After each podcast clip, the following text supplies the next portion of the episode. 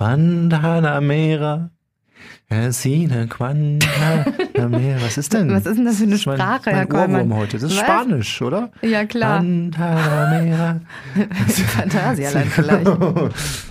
Achtung, die nachfolgende Sendung enthält explizite und nicht jugendfreie Inhalte. Attention, the following program contains sexual explicit material that may not be suitable for children. Parental discretion is advised. Ego FM. Völlig überzogen, der Podcast mit Hoffmann und Kollmann. Apropos Phantasialand. Ja. Jetzt, wo es mir gerade einfällt. Ich war ja, nachdem Sie nachgekommen sind ins Sauerland, ich war ja mit Kollege äh, und Musikchef Sebastian im Phantasialand. Ja. Und musste mit dem echt viele, viele Stunden anstehen. Ich wusste nicht, dass man so viel Zeit miteinander verbringen konnte, ja. sollte. Deswegen haben Sie dann im Nachgang nicht mehr Ich viel habe gesprochen Falten. miteinander. Ich habe so viele Falten im Gesicht bekommen Ja. von dieser Zeit. Das ist unfassbar. Wir müssen kurz erklären, wir waren in Nordrhein-Westfalen äh, vergangenen Freitag. Da gab es die große Hoffmann Kommand Radioshow. Die wurde ja versteigert quasi im Dezember. Wir waren bei einem Wir sind käuflich, by the way. Ne? Nur falls ihr euch fragt, wieso? Wir sind käuflich. Wir waren bei einem E-Bike-Laden in Waldbröl, was tatsächlich lustigerweise 50 Kilometer von ihrer Mutter entfernt war. Ja. Und so durfte ich zum ersten Mal in meinem Leben bei ihrer Mutter übernachten. Wie war das für Sie, Herr Kollmann? Na, es war schon so eine kleine Zeitreise in Ihrem persönlichen Leben. Ich habe da sehr viel, ich, ich verstehe Sie jetzt um einiges besser, Frau Hoffmann. Ja, so Ihre Macken? ihre Macken und ihre, ähm, ja, wie, wie soll ich sagen, die, die schlechten Launen, die sich ab und zu auch mal so hochquollen, ne, Quellen, in, in ja. Ihnen quellen. Ich verstehe das jetzt alles. Ich habe da viel mehr Einsicht jetzt in Sie persönlich, in Ihren Als Charakter. Und in ihr, ja, ich habe Bilder von Ihnen gesehen, Frau Hoffmann. Ich habe nicht gedacht, also da hätte ich mich tatsächlich, früher hätte ich mich rangemacht an Sie, ne? Hier, auf dem Kühlschrank Ihrer Mutter entdeckt. Ganz schick, Frau Hoffmann. Wann war das? Ähm, da war ich 23. 23 Jahre alt. Ich habe es auf Dorfmann Kommand Insta-Seite gepostet. Das ist wirklich ähm, eine Schau, kann man sagen. Eine Schau. Eine Schau. Ja, ich bin schlecht Ja. gealtert. Was soll ich sagen? Und hier, und hier noch ein Bild, das müsste ich tatsächlich auch noch mal posten. Das habe ich auch noch entdeckt. Oh mein Das Gott. sehen sie aus wie Roxette. Nee, ja. So. Ich sehe aus wie die Sängerin von Roxette. Ja. Wie hieß sie noch? Wer hat sie dazu überredet, so zu schmachten hier auf dem Foto? das war ein Fotograf und ich hätte es nie wieder gemacht. Ich war jung und brauchte den Fame. Ich weiß es nicht, dieses Schwarz-Weiß-Bild. Aber wie kommen Sie dazu, einfach durch, die, durch das Haus zu laufen und Fotos von meinen Fotos ja, zu also machen? ich hab mir nachts habe ich mir eine Milch aus dem Kühlschrank geholt, da habe ich es halt entdeckt auf dem Kühlschrank das Foto. Außerdem die ganze Ahnengalerie ihrer Familie, Frau Hoffmann. Ja, krass. Ich kenne mich jetzt echt gut aus mittlerweile. Danke auch an ihre Mutter, die mich beherbergt hat. Ja, Sie haben einfach zu viel äh, jetzt ein, Insight bekommen in mein Leben, in meine Vergangenheit und überhaupt. Ja. Ja, aber sonst war das Sauerland ganz cool, ne? Muss ich tatsächlich gestehen, ich habe es mehrmals schon gesagt, es ist tatsächlich recht schön gewesen.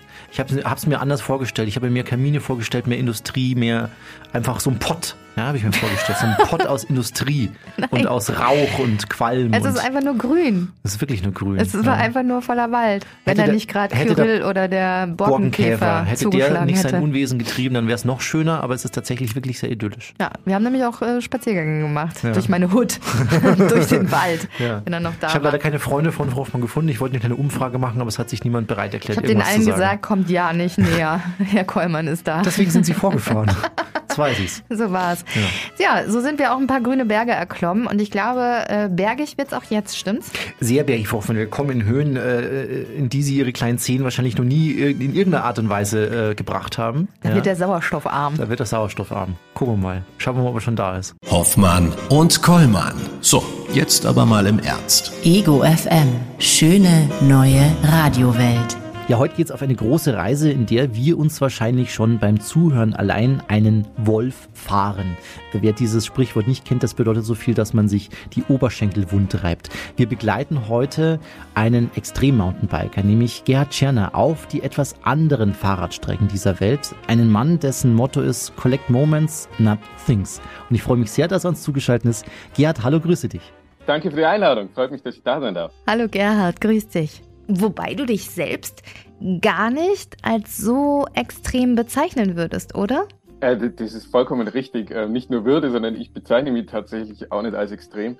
Ähm, aber wir haben das Thema tatsächlich oft auch, wenn ich mit Kollegen rede oder so. Ich glaube, wenn man halt mit irgendwas aufwächst oder wenn, wenn man in irgendwas hineinwächst, dann ist das für einen selber irgendwann so, ich sage jetzt mal so ein bisschen normal, was man da tut. Und von außen betrachtet scheint es vielleicht manchmal so ein bisschen ähm, ja, extrem zu sein oder außergewöhnlich oder wie auch immer. Mhm. Aber also ich bezeichne mich jetzt nicht als extrem Mountainbiker in dem Sinn, gar nicht. Mhm.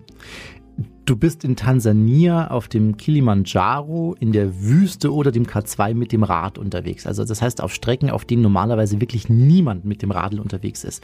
Aber angefangen hat alles in deiner Heimatstadt Augsburg. Bist du schon als kleines Kind lieber durch den Sandkasten als über den Radweg gefahren? also vielleicht ganz kurz. Also auf dem K2 bin ich tatsächlich nicht mit dem Fahrrad gefahren. Mhm. Ähm, das ist ein ganz großer Unterschied, der ist mir auch wichtig. Also da oben auf dem Berg war ich nie. Wir waren in der Region und sind zum K2 hin äh, gefahren, in Anführungszeichen. Da kommen mhm. wir dann vielleicht später nur drauf, was das heißt. Aber ich war nie auf dem K2 ähm, Fahrrad, auf dem mhm. Kilimanjaro dagegen schon. Zu deiner Frage aber, Dominik, ich, nee, ich glaube tatsächlich nicht, weil ich als Kind, soweit ich mich erinnern kann und wie ich das auch von den Erzählungen kenne, immer eher sehr ängstlich unterwegs war. Also ich war nicht der große Draufgänger und drum glaube, ich war jetzt zwar bestimmt im Sandkasten unterwegs, aber wahrscheinlich eher mit äh, Schaufel und Eimer als mit dem Fahrrad, ähm, weil ich eben einfach nicht der mutigste war. Da gab es sicherlich andere Kinder, die früher mit dem Fahrrad in den Sandkasten gesprungen sind. Okay. Jetzt kommen aber die wenigsten auf den Gedanken, sich das Rad zu schnappen, in den Flieger zu packen, um die halbe Welt zu fliegen und so ein Abenteuer zu erleben. Wann war denn bei dir der Moment, als du gesagt hast, alles klar, ich packe jetzt mein Radl und mach das einfach? Also die Motivation ist tatsächlich weniger, oder es geht weniger darum, was zu machen, was wenige oder keine Menschen tun, sondern es ist so entstanden aus meinen, ja, ich sage jetzt mal zwei großen Hobbys oder Leidenschaften, wenn man so will. Das ist zum einen eben das Radfahren, das ich so schon sehr früh für mich entdeckt habe und wo, was ich dann auch zeitlang professionell in Form von Wettkämpfen und, und Shows betrieben habe. Und das andere ist meine große Leidenschaft zum, zum Bergsport, zu den Bergen, zu, zu bergigen Naturlandschaften, die ich sehr gern bereise und die ich sehr gern entdecke für mich. Und diese Kombination aus den beiden Sachen, eben der Radsport, der Mountainbikesport und eben das Bergsteigen, das führt mir letztlich ab und zu dorthin, wo vielleicht ja, weniger viele Leute mit dem Fahrrad unterwegs sind, weil man es gar nicht so als klassische Bike-Destination irgendwie auf dem, ja, auf dem Radar hat, dass man da irgendwie mit dem Fahrrad hinfahren könnte. Mhm. Das ist, also da geht's, ja, das ist eigentlich die Hauptmotivation. Okay. Zwei ähm, Ideen oder Begeisterungen da zum, zum Verbinden ein bisschen. Mhm. Das Autorenleben kam auch irgendwann dazu, unter die Räder gekommen. Ein unfassbar wirklich schönes, spannendes Buch, das wir hier auch lesen durften. Wie war, das mit diesem, wie war das mit diesem Buch? Kamst du auf die Idee erst nach der Reise oder war dir das während der Reise schon bewusst, dass das eigentlich aufgezeichnet werden muss? Nein, also ich hatte nie die Idee, ein Buch darüber zu schreiben. Was unsere Intention war, war einen ähm, ein kleines Video zu machen davon. Also es gibt so einen, einen ja, zehnminütigen Dok Dokumentarfilm darüber. Und es gibt dann, oder die Idee war, einen Bericht für Bike-Magazine zu schreiben. Also das ist was, was ich auch schon länger mache, seit 13 Jahren, um genau zu sein, ähm, dass ich immer wieder Berichte schreibe über meine Reise für Magazine, aber das ist natürlich ein ganz anderes Format als jetzt ein Buch. Und die Idee zum Buch, die ja ist nicht in mir geschlummert oder so. Das ist tatsächlich was, was von außen an mich herangetragen worden ist. Das ist ja mittlerweile auch das zweite Buch. Ich habe mein erstes Buch, Mountainbike Träume heißt es, wo ich zehn meiner Reisen da drin veröffentlicht habe. Ähm, das war so mein erster, ja, meine erste Buchveröffentlichung. Und das jetzige Buch unter die Räder gekommen ist das zweite Buch und aber das erste, was so ein Reiselesebuch in dem Sinn ist, wo es ganz, ganz viele Seiten zum Lesen gibt, aber auch schöne Bilder von Martin Bissig drin sind. Und das war auch das erste Mal, dass ich so viel und so tief über meine Reisen geschrieben habe und das war auch eine ziemlich spannende Reise für mich in dem Fall, mhm. ähm, ja, das mal so niederzuschreiben. Mhm.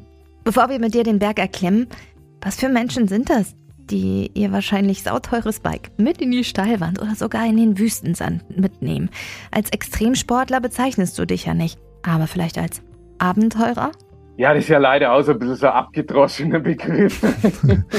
also ich glaube, das muss jeder so ein bisschen für sich selber entscheiden, was denn letztlich das Abenteuer ist. Für mich hat Abenteuer irgendwas, äh, zumindest mit einer gewissen Ungewissheit zu tun. Also das muss irgendwie so ein bisschen dabei sein, dass es spannend bleibt, äh, um es als Abenteuer zu betiteln. Ähm, was, was wir für Menschen sind, die teure Fahrräder in die Wüste tragen, hm, weiß ich jetzt auch nicht.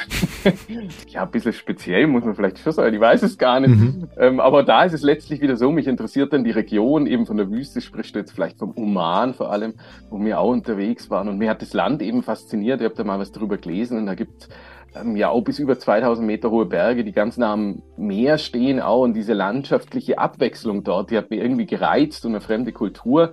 Und da ich eben auch gern Rad fahre, habe ich gedacht, ja, dann nehme ich halt das Fahrrad damit. Und dann entsteht es halt manchmal so, dass man dann eben auch in ja, Landschaftsformen unterwegs ist, wo vielleicht, ja, wo man jetzt ein Fahrrad nicht zwingend gerade so oder nicht damit rechnet, dass ein Fahrrad unterwegs ist, Ja. sagen wir so. Dann lass uns gleich mal über Pakistan sprechen. Wie tastet man sich denn an so eine Expedition ran? Also geht man erstmal auf die Zugspitze hoch und denkt sich, ja, passt schon, Pakistan, ich komme. Wie, wie kann man sich das vorstellen? Also bis nach Pakistan, muss ich wirklich gestehen, war es ein jahrelanger Prozess. Also um nicht zu sagen, auch ein jahrzehntelanger Prozess. Eben, da bin ich wieder bei meinen zwei ähm, Leidenschaften oder bei meinen zwei Hobbys, dem Radfahren und dem Bergsteigen. Zum einen hat das jetzt gerade in Pakistan, wo wir auf dem sogenannten großen Karakorum-Trekking ja unterwegs waren mit unseren Fahrrädern, nichts von der Fahrradroute. Also wenn man jetzt zum Beispiel auf so einer klassischen Fahrrad-App wie Komoot oder ähm, auf Trailfolks oder so schaut nach äh, Radrouten im Karakorum, dann kommt da nicht recht viel raus, weil es ist eigentlich eine bergsteigerische Region. Mhm. Und das ganze Unterfangen hat schon eher so einen Trekking- und bergsteigerischen Charakter. Also man ist da mit Zelt unterwegs, ähm, man hat auch eine Begleitmannschaft dabei, man muss sich auskennen mit der Akklimatisation, mit der Höhe, ähm, eben auch mit der Ausrüstung sehr gut. Und diese Erfahrung ist schon gut, wenn man die davor macht, mal völlig unabhängig vom Radfahren an sich, weil das Radfahren ist nur ein Teil von so einem, einem Projekt, jetzt wie zum Beispiel in Pakistan. Und ja, da habe ich eben durch meine bergsteigerische Leidenschaft, die war eine Zeit lang mal auf ja, ziemlich viele größeren Bergen unterwegs, so 5, 6, 7.000 Meter hohen Bergen. Und da habe ich viel Erfahrung eben sammeln dürfen in Sachen Expeditionsvorbereitung, auch Umsetzung, ähm, eben dann auch viel Erfahrung sammeln dürfen, wie meine Höhe, in, äh, wie mein Körper in der Höhe funktioniert, wie man sich anpasst an die Höhe. Und all diese Sachen spielen da dann letztlich mit rein und eben auch dann die ja, Komponente des Radfahrens, des fahrtechnischen Radfahrens, also das Ganze ist auch ähm, wenn man denn überhaupt Radfahren kann, zwischendurch nicht ganz leicht zum Radfahren. Und ja, wenn man diese Komponenten da alle mitbringt, dann kann man sowas umsetzen. Aber das ist durchaus was, was man länger, ähm, oder jetzt in meinem Fall, was sich wirklich über die Jahre so entwickelt hat, dass, dass ich diese Idee überhaupt habe jetzt verwirklichen können oder dass mir überhaupt in den Sinn gekommen ist, dass das mit dem Fahrrad vielleicht machbar sein könnte. Mhm. Das Rad an sich hat ja ein gewisses Gewicht. Dazu kommt noch die Ausrüstung. Ganz kurz, was war denn das Wichtigste, was du dabei hattest und was hättest du gern mitgenommen, was aber zu groß oder zu schwer gewesen ist? Also wir haben wirklich alles dabei gehabt, ich habe überhaupt nichts vermisst. Mhm. Das ist ähm, ja auch ein Teil der Erfahrung natürlich. Es gab da schon andere Reisen, wo ich meistens aber eher zu viel dabei gehabt habe als zu wenig. Wobei wir jetzt im Vergleich zu unseren, zu, zu, wir hatten so eine kleine Begleitmannschaft dabei. Also wir hatten dort in der Region, kann man nicht selber unterwegs sein. Man braucht Permits zum Beispiel und damit auch einen Guide. Und in dem Moment braucht man dann auch weiteres Begleitpersonal. Wir hatten also noch vier ähm, Personen dabei, die uns geholfen haben mit, mit dem Gepäck, mit den Zelten zum Beispiel und gerade mit dem Essen auch. Und das Fahrrad hat so 13 Kilo ungefähr. Und ja, das kommt dann so zum Tagesgepäck dazu. Und an manchen Tagen, wie jetzt zum Beispiel über den höchsten Pass, über den Gondogorola, wo wir gestiegen sind, der mit 5650 Meter so die größte Hürde auf unserem Weg war, da hatte jeder, glaube ich, so ja zwischen 22 und 25 Kilogramm am Rücken. Also Boah. man schon ein bisschen was zum Tragen. Ja, ja. Also ich meine, das wäre ohne Rad ja schon schwer. Ne? Also allein für so eine Bergwanderung ist es schon einiges, was man da auf dem Buckel hat. Dich haben zwei Freunde begleitet. Also du hast gerade von vier weiteren Begleitpersonen gesprochen. Es waren aber noch zwei Freunde dabei. Ein Fotograf, auch vorhin schon erwähnt, die, der die Bilder unter anderem im Buch gemacht hat, die einfach unfassbar schön sind. Und ein Grundschullehrer. Wie wichtig ist es denn, die richtigen Menschen für so eine Reise auszuwählen und ähm, nach welchen Punkten hast du das gemacht? Ähm, der weltberühmte Verhaltensforscher Konrad Lorenz hat ja schon von dem sogenannten Expeditionskoller gesprochen. Darüber erzählst du auch in deinem Buch. Ja, genau, das trifft so ziemlich auf den Punkt. Also, ähm, ja, wie du gesagt hast, der Martin Bissig war als Filmer und Fotograf dabei, äh, langjähriger Freund aus der Schweiz, der mich auf vielen, vielen Expeditionen begleitet hat und der Jakob Breitwiese aus Freiburg. Also ich halte ja die Leute fast ja noch für ein wichtigeres Element als jetzt die Destination oder so, weil letztlich mit der richtigen Mannschaft, mit den richtigen Freunden unterwegs kann man sich auch ja, jede, oder wird jede Tour irgendwie schön, sage ich jetzt mal. Also man kann Freude und Leid teilen, man unterstützt sich gegenseitig. Und wenn die, das, das Klima, wenn das Verhältnis in der Gruppe nicht stimmt, dann kann auch die schönste Tour irgendwie zum, ja, zum Desaster werden. Und ja, also da auf deine Frage, das halte ich wirklich für sehr, sehr wichtig, dass man da gute Freunde an seiner Seite hat. Ähm, ja, und dann ist auch die, wenn die schlimmsten Tage werden dann auch mal, äh, naja, zum Genuss jetzt vielleicht nicht gerade, aber man hält viel leichter aus, wenn man jemand dabei hat, äh, der einen da unterstützt. Und das hat auf der Tour wirklich super funktioniert. Und da bin ich auch sehr, sehr dankbar, weil es ist eben keine Selbstverständlichkeit, dass man immer ähm, über lange Zeit. Also wir waren ja da auch ja, elf Tage dann auf dem Trek unterwegs und insgesamt fast drei Wochen unterwegs. Wenn man so lange Zeit auf so engem Raum und gerade außerhalb seiner Komfortzone vielleicht noch unterwegs ist, wo jeder mal einen schlechten Tag hat und dass das alles irgendwie dann harmonisch läuft und mhm. man sich danach auch noch in die Augen schauen kann und vielleicht sogar wieder eine neue Tour planen kann, das ist durchaus nicht selbstverständlich. Vor allem, weil es ja tatsächlich gar keine Informationen darüber gab, wo und ob man überhaupt fahren kann. Und auch eure Guides haben vorher noch nie einen Mountainbike gesehen, oder? Also die Infos waren tatsächlich spärlich. Es gibt natürlich Videos und Fotos von, von Treckern und Bergsteigern, die dort unterwegs sind. Und ich habe auch ein paar befreundete Bergführer, Kollegen gefragt, die dort schon mit Gästen unterwegs waren. Aber da ist es natürlich auch so, wenn ich mit denen spreche, wenn die dort unterwegs waren, die haben natürlich nicht den Fokus drauf gehabt zu schauen, ob der Gerhard da jetzt mit dem Fahrrad fahren könnte oder nicht, sondern die waren mit anderen Dingen beschäftigt.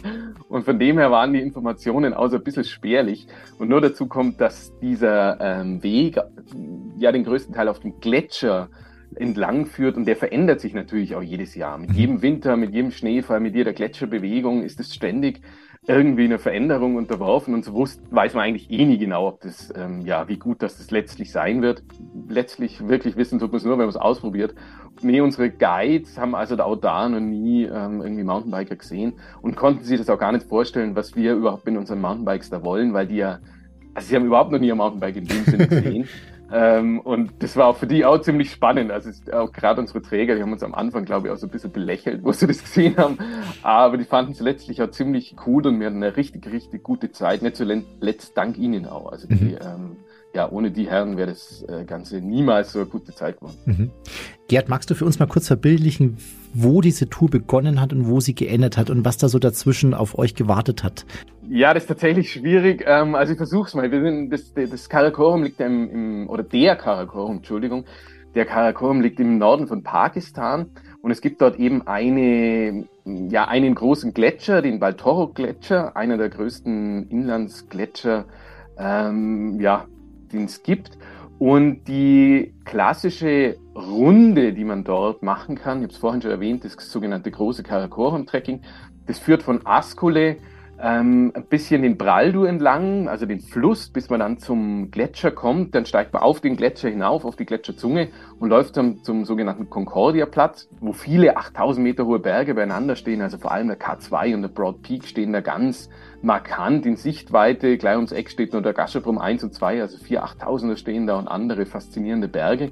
Und entweder läuft man dann wieder zurück nach Askole oder begeht den Weg weiter über den Gondogorula zurück in ein kleines Bergdorf nach Husche. Mhm. Und dort kommt man eben über diesen 5600 Meter hohen Pass. Und wir haben das Ganze aber andersrum gemacht. Wir sind von Husche aus, von diesem kleinen Bergdorf gestartet, auf diesem Pass hoch. Wir waren dort, jetzt muss ich ganz kurz rechnen, eins, zwei, drei, vier Tage unterwegs mit zwei ähm, Akklimatisationstagen, also mit Ruhetagen dazwischen und sind dann den Baltoro Gletscher raus nach Ascoli zurück. Das war so unsere Tour, die wir entgegen dem Uhrzeigersinn, entgegen der eigentlichen bergsteigerischen Richtung gemacht haben. Mhm. Und jetzt gab es eben diese Situation. Runter vom Sattel, ab in die Wand, mit Steigbügeln und Steigklemmen und dem Rad auf dem Rücken. Waren das nicht so Augenblicke, in denen du dachtest, wer ist eigentlich auf diese wahnsinnige Idee gekommen. Also, dass es so werden würde, habe ich gewusst, weil eben meine ähm, Kollegen, die dort schon unterwegs waren, haben eben gesagt, ja, der Pass ist seilversichert und sie seilen sich da mit ihren Gästen zum Teil ab, weil die eben diesen Pass runterkommen. Und die haben uns dann auch alle empfohlen, weil der, ja, weil diese, weil dieser Anstieg auch zum Teil vereist ist, dass wir eben Steigeisen mitnehmen und am besten auch ein Klettergurt und eine Jümer. Eine Jümer ist so eine Steigklimme, mit der man sich dann in die Fixseile einhängen kann, die dort in der, ja, in diesem Weg, in dieser Wand, sage ich jetzt mal, installiert sind. Und wir hatten also tatsächlich alles dabei und waren auch Gott froh, dass wir es dabei hatten, weil es wirklich steil worden ist und wir sind dann nachts durch. Und jetzt angesichts der Schwierigkeiten, ja, das konnte ich so ein bisschen abschätzen, dass das so kommen wird. Also deswegen habe ich mir nicht gefragt, was wir hier machen, weil ich das so erwartet habe. Dieser Tag war extrem lang. Also wir sind am Abend um 21 Uhr losgelaufen Richtung Pass, waren zum Sonnenaufgang dann da oben, so etwa um halb sechs und sind dann weitergegangen zum Ali-Camp, haben das übersprungen, sind nochmal weiter zum Concordia-Platz und waren dann letztlich 22 Stunden am Stück unterwegs Boah. mit zwei Stunden Pause. Und da zwischendurch haben wir uns dann schon mal gefragt, so, okay, das, wenn man gewusst hätte, hätten wir es vielleicht nicht gemacht. Ähm, aber es ist ja auch erstaunlich, wenn man, ja, wenn man in so Sachen drinsteckt, man muss ja letztlich durch. Und wenn man dann sieht, zu was man eigentlich, ja, zu was der Körper leistungsfähig ist oder wie, wie viel sich davon eigentlich im Kopf abspielt, das ist ja auch ein Teil, warum man so Sachen macht, dass man sich einfach mal kennenlernt, was denn überhaupt ähm, außerhalb der Komfortzone noch, noch so möglich ist. Ja. Du isst ja sowieso kein Fleisch, glaube ich, habe ich gelesen, ne? trinkst auch kein Alkohol. Das ist richtig, ja dann äh, habe ich mich tatsächlich gefragt, ob dir dieses Angebot, was es dann auf dieser Reise gab, trotzdem nicht ein bisschen zu wenig, zu karg vorkam. Die äh, Guides haben euch nämlich in Mickey Maus Brotzeitboxen ungesäuertes Fladenbrot, ein Ei, ein paar Nüsse und eine Kartoffel gepackt. Wie, wie ist das, wenn man generell schon so, sagen wir mal, so halb an seine körperlichen Grenzen kommt und dann selbst das Essen auch noch so fladrig daherkommt?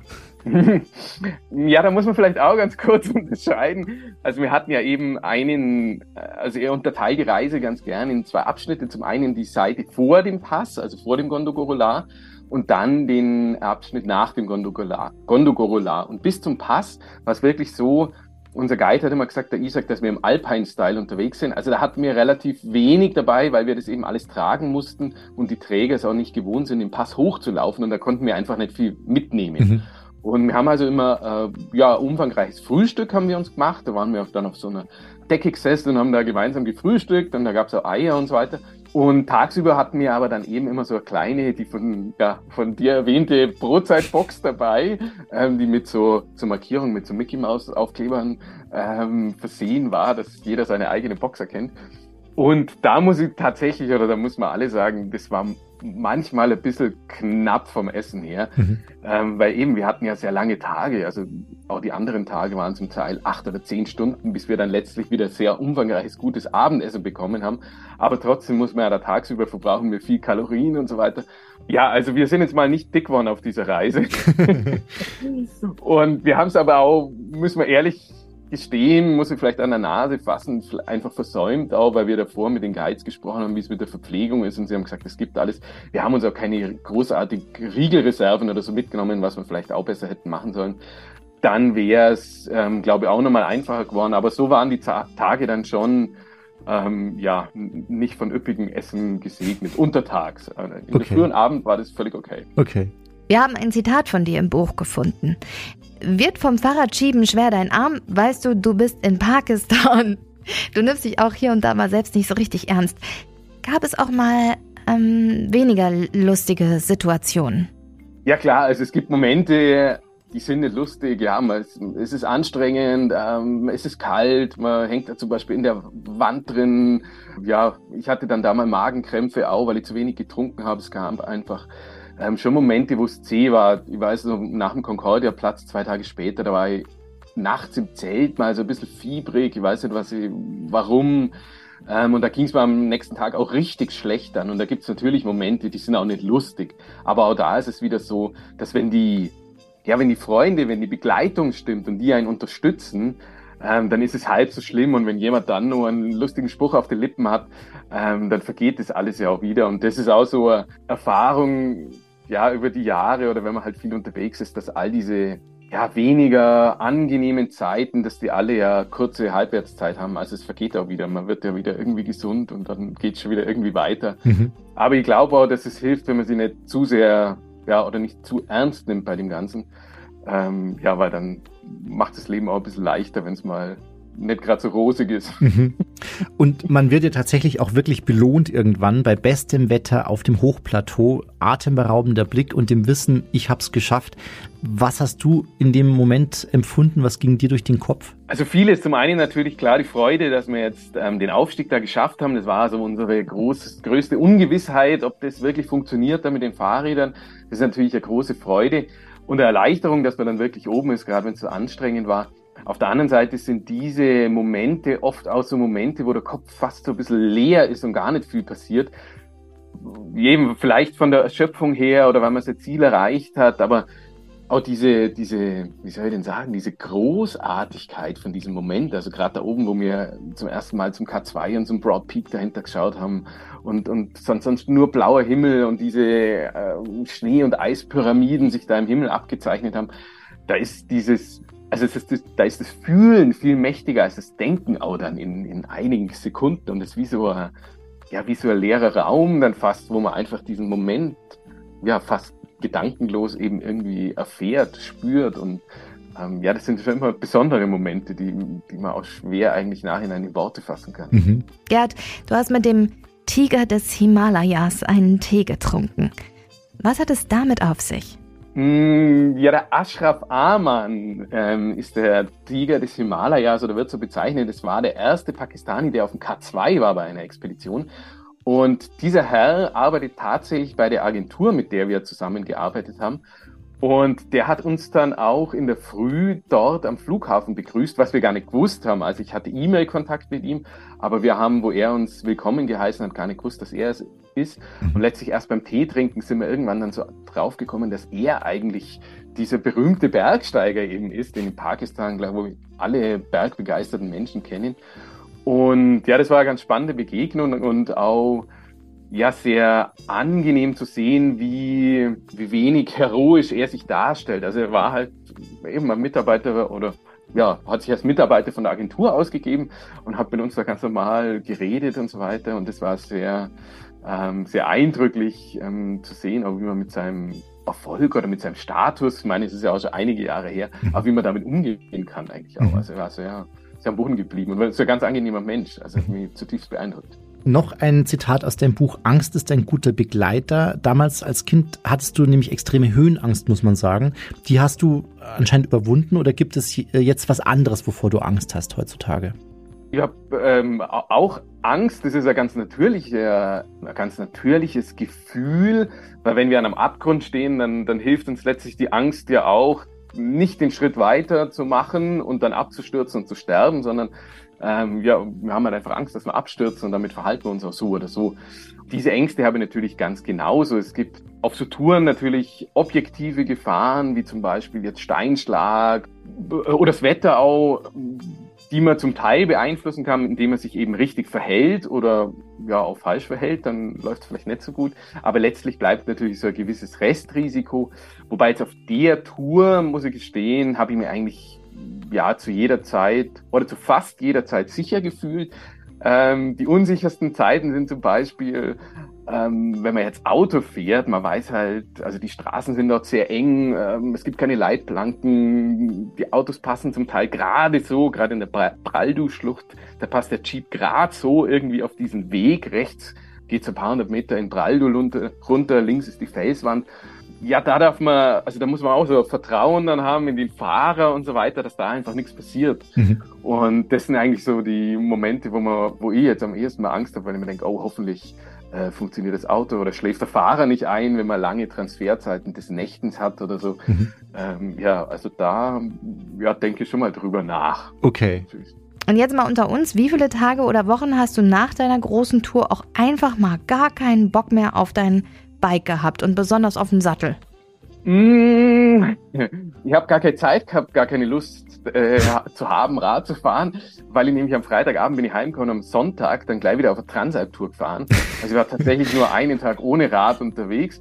Wobei ich auch gestehen muss, ähm, wir sind ja gar nicht so viel Rad gefahren. Also das Gelände war ziemlich anspruchsvoll. Ähm, der Baltoro-Gletscher ist viel von Geröll bedeckt. Karakorum heißt er übersetzt auch schwarzes Geröll.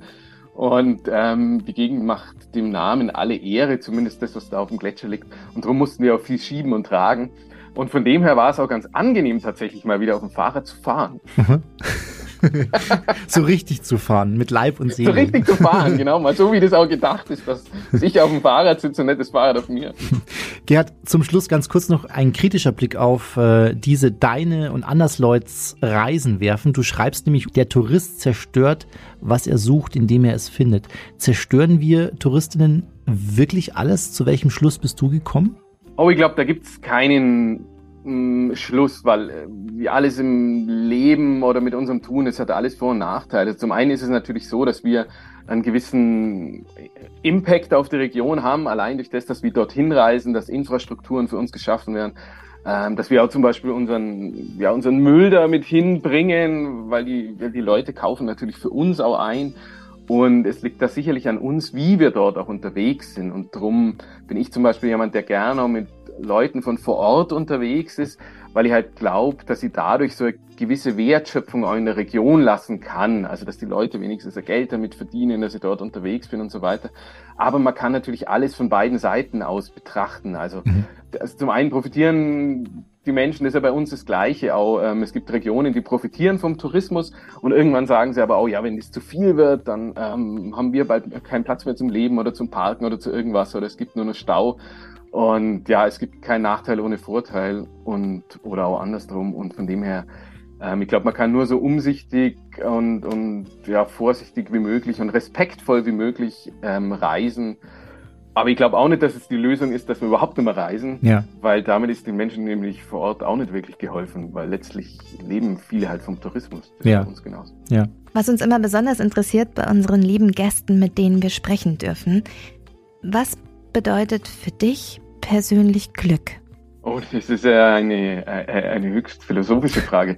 Ich glaube, Glück gibt es auf ganz vielen Ebenen. Also zum einen ist, äh, empfinde ich es als, als großes Glück, äh, gesund und in Sicherheit geboren worden zu sein. Und es ist auch ein großes Glück, dass ich ähm, das machen kann, was ich mache, dass ich überhaupt auf Reisen gehen kann. Das ist ja alles nichts Selbstverständliches irgendwie. Und ja, wenn ich das dann noch mit Menschen teilen kann, mit denen ich gern unterwegs bin, ist das natürlich ähm, ja auch habe ich auch Glück gehabt sozusagen.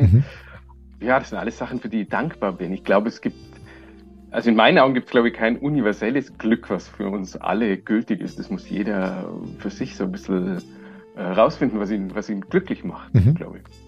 Glücklich macht auf jeden Fall, äh, sich dieses Buch hier zu besorgen, unter die Räder gekommen. Es hat uns unfassbar viel Spaß gemacht zu lesen und heute auf jeden Fall auch mit dir zu sprechen, Gerhard. Vielen lieben Dank für deine Geschichten. Wo geht's denn als nächstes hin? Ist schon irgendwas in Planung? Ich habe da irgendwas gehört, dass du schon wieder auf Reisen gehst ab morgen, glaube ich.